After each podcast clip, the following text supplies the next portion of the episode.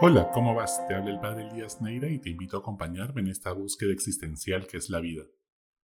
Seguramente muchas veces te has preguntado, ¿cuál es el sentido de tu vida? Si eres feliz o no. ¿Qué hace que te despiertes a trabajar todos los lunes por la mañana? ¿Qué sueño no te deja dormir? ¿Cómo conectar con tu propósito en la vida? ¿Por dónde comenzar a descubrir cuál es mi vocación? El problema es que vivimos sumergidos en la cultura de la productividad y la inmediatez. Rápidamente nuestra mente divaga entre tantos distractores que reclaman nuestra atención. Entre reels de Instagram, videos virales de TikTok, correos que entran a nuestra bandeja de entrada como metropolitano en hora punta, y mensajes de WhatsApp que te exigen que respondas ayer. Nuestra mente tan primitiva que quiere contestar todo al mismo tiempo para sentirse viva, vigente, relevante como si cada mención en las redes sociales fuera un show de reconocimiento a nuestro golpeado ego a la vena. Entre tantos urgentes, la búsqueda de nuestro propósito vuelve a pasar a la lista de espera de nuestras prioridades. Cada vez nos parece más una utopía romántica tener un propósito en la vida, un sueño de juventud, que poco a poco cuando vamos madurando tenemos que dejar atrás. Y trabajar en ello la mayor parte de nuestro tiempo es casi una utopía total. ¿Vivir buscando un sentido a la vida aún tiene sentido? Pero el ser humano está hecho para amar y ser amado. Y no está realmente vivo, al menos que esté dispuesto a morir por algo que valga la pena. Cuando entras en tu interior, te enfrentas a tus miedos y monstruos interiores, aparecen las tentaciones de siempre en tu mente. Hay que ser realista a estas alturas no puedo cambiar mi línea de carrera. Pensamos o mi propósito y ser feliz o mi seguridad económica. No se puede las dos cosas al mismo tiempo. Como cuando nos decían en plena cuarentena o la economía o la salud. Como si estuvieran divorciados. Tomamos decisiones huyendo de algo, por miedo a cuando las decisiones importantes en la vida deben ser movidas por el amor. ¿Y a ti? ¿Te mueve el miedo o el amor cuando tienes que elegir. Otras veces tomamos decisiones para solucionar algo urgente a corto plazo, pero poniendo en jaque nuestro propósito a largo plazo. ¿No será que algunas decisiones hoy están hipotecando tu felicidad a largo plazo y te llevan a donde no quieres estar en el horizonte de tu vida? Y bien, la pregunta por el sentido de la vida siempre vuelve. Aprovecha cada instante de silencio interior para reaparecer y quejarse como una gastritis mal curada que siempre estuvo allí. En épocas antiguas los navegantes dibujaban dragones y monstruos marinos como el leviatán al borde de los mapas para que los marineros tengan miedo y no se aventuren a navegar en aguas profundas. Solo deben navegar sin perder de vista la orilla para que no te coman los dragones. Pues hoy te animo a lo contrario.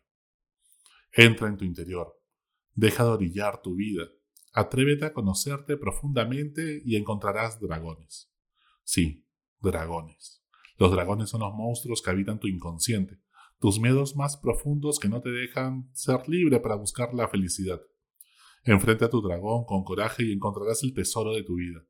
Detrás de los miedos y vivencias más dolorosas, los peores sufrimientos de tu vida que no te gustan recordar, las cruces de tu vida que has tenido que cargar, está tu tesoro. Sí, tu tesoro, lo que le da sentido a tu vida. ¿Y por qué? Porque lo que te hirió te hizo vulnerable, es también lo que te hace más sensible y empático con las personas a quienes puedes servir cuando tus heridas las sane Dios. Cristo, médico del corazón, es capaz de sanar tus heridas y volverla a tu principal don, pues tu don también es tu tentación.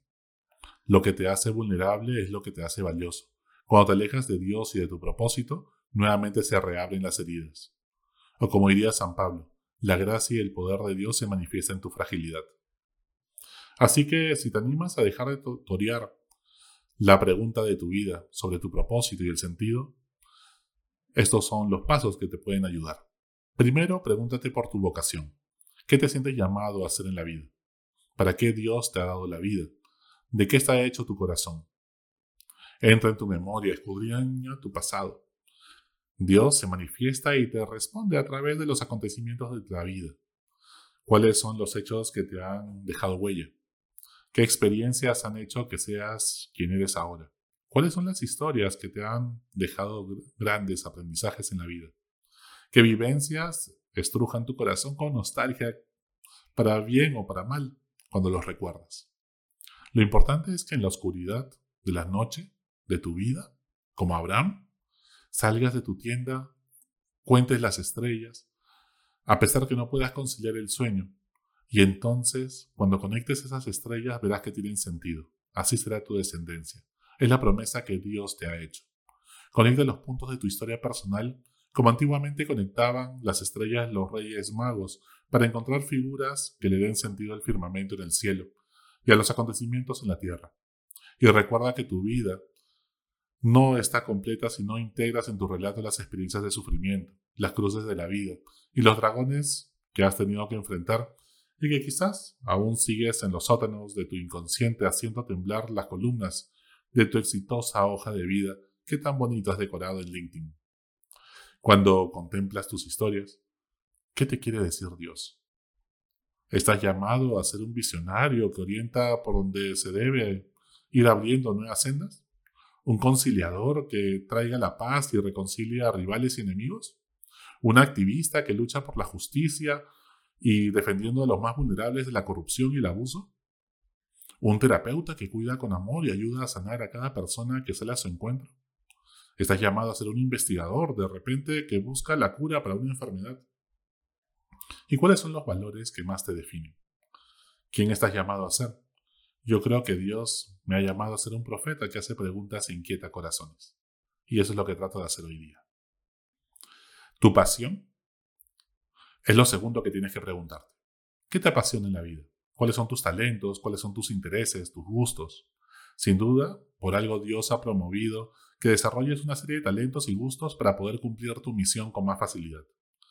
Pero no te quedes pues solo en tu autorrealización personal. Debes trascender. Poner tus talentos e intereses al servicio de los demás por amor y así cumplir la voluntad de Dios. Muchas veces pasar la voluntad de Dios, pues no implicará buscar reconocimiento o aplausos fáciles. No se trata de desarrollar tus talentos e intereses por reconocimiento, por diversión o ganar dinero.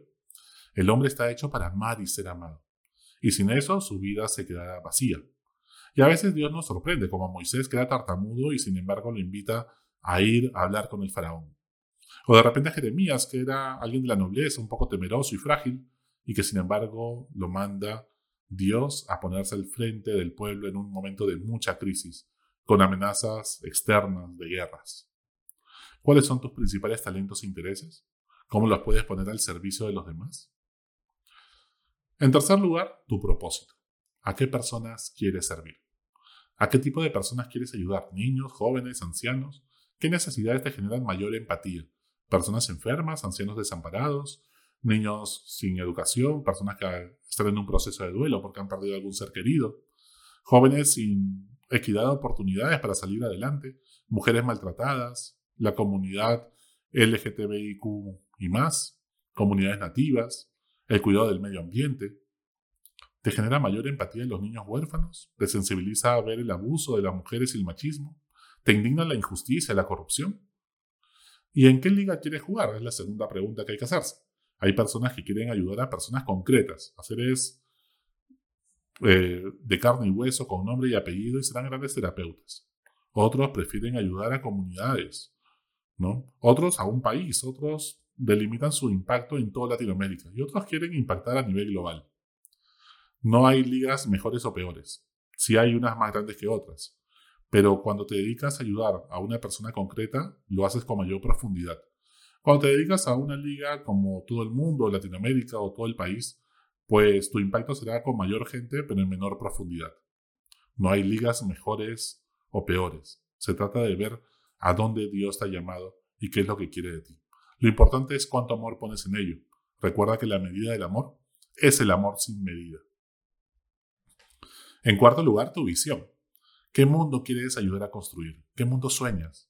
¿Un mundo sin corrupción? ¿Un mundo con equidad de oportunidades para todos, un mundo que tenga una cura para el SIDA, Mira los objetivos de desarrollo sostenible y enamórate de uno de los problemas globales que desafían este mundo creado por Dios. No te enamores de tu carrera, vamos a estudiar muchísimas cosas y hay carreras que van a ir pasando por la inteligencia artificial y van a irse transformando. Seguramente estudiaremos toda la vida. Enamórate del problema, mira más los objetivos de desarrollo sostenible más que tu carrera. ¿En qué parte de su ejército de Dios quieres estar? ¿Luchando contra qué problema? Y por último, en quinto lugar, tu misión. Con M. ¿Qué proyecto te gustaría emprender? Busca otros corazones que sueñen lo mismo que tú, pues un gran sueño no entra en un solo corazón. Necesitamos aliados. Hay que inspirar, meter fuego en el corazón, eso es lo que significa inspirar, un liderazgo colectivo. No se transforma el verano con una golondrina. Una golondrina no hace el verano. Necesitamos un Silicon Valley, no un gran líder caudillista que le ponga su nombre a su partido político. No se trata de salir solo en la foto, sino de tener una sola alma y un solo corazón hacia Dios con todos. Y comienza a hacerte cargo. No se trata de que el lunes renuncies a tu trabajo, pero sí comienza a investigar sobre el tema, capacítate en Internet, tómate un café con alguien comprometido con el tema, lleva un curso por Internet, genera una red de amigos a quienes Dios los ha llamado a enfrentar el mismo desafío. Ora, medita y purifica tus motivaciones. Fíjate qué es lo que Dios quiere de ti en ese momento de tu vida. Y comienza a cambiar el mundo, el mundo que te rodea, y verás que tu propósito te cambiará a ti, porque Dios te ha hecho para amar.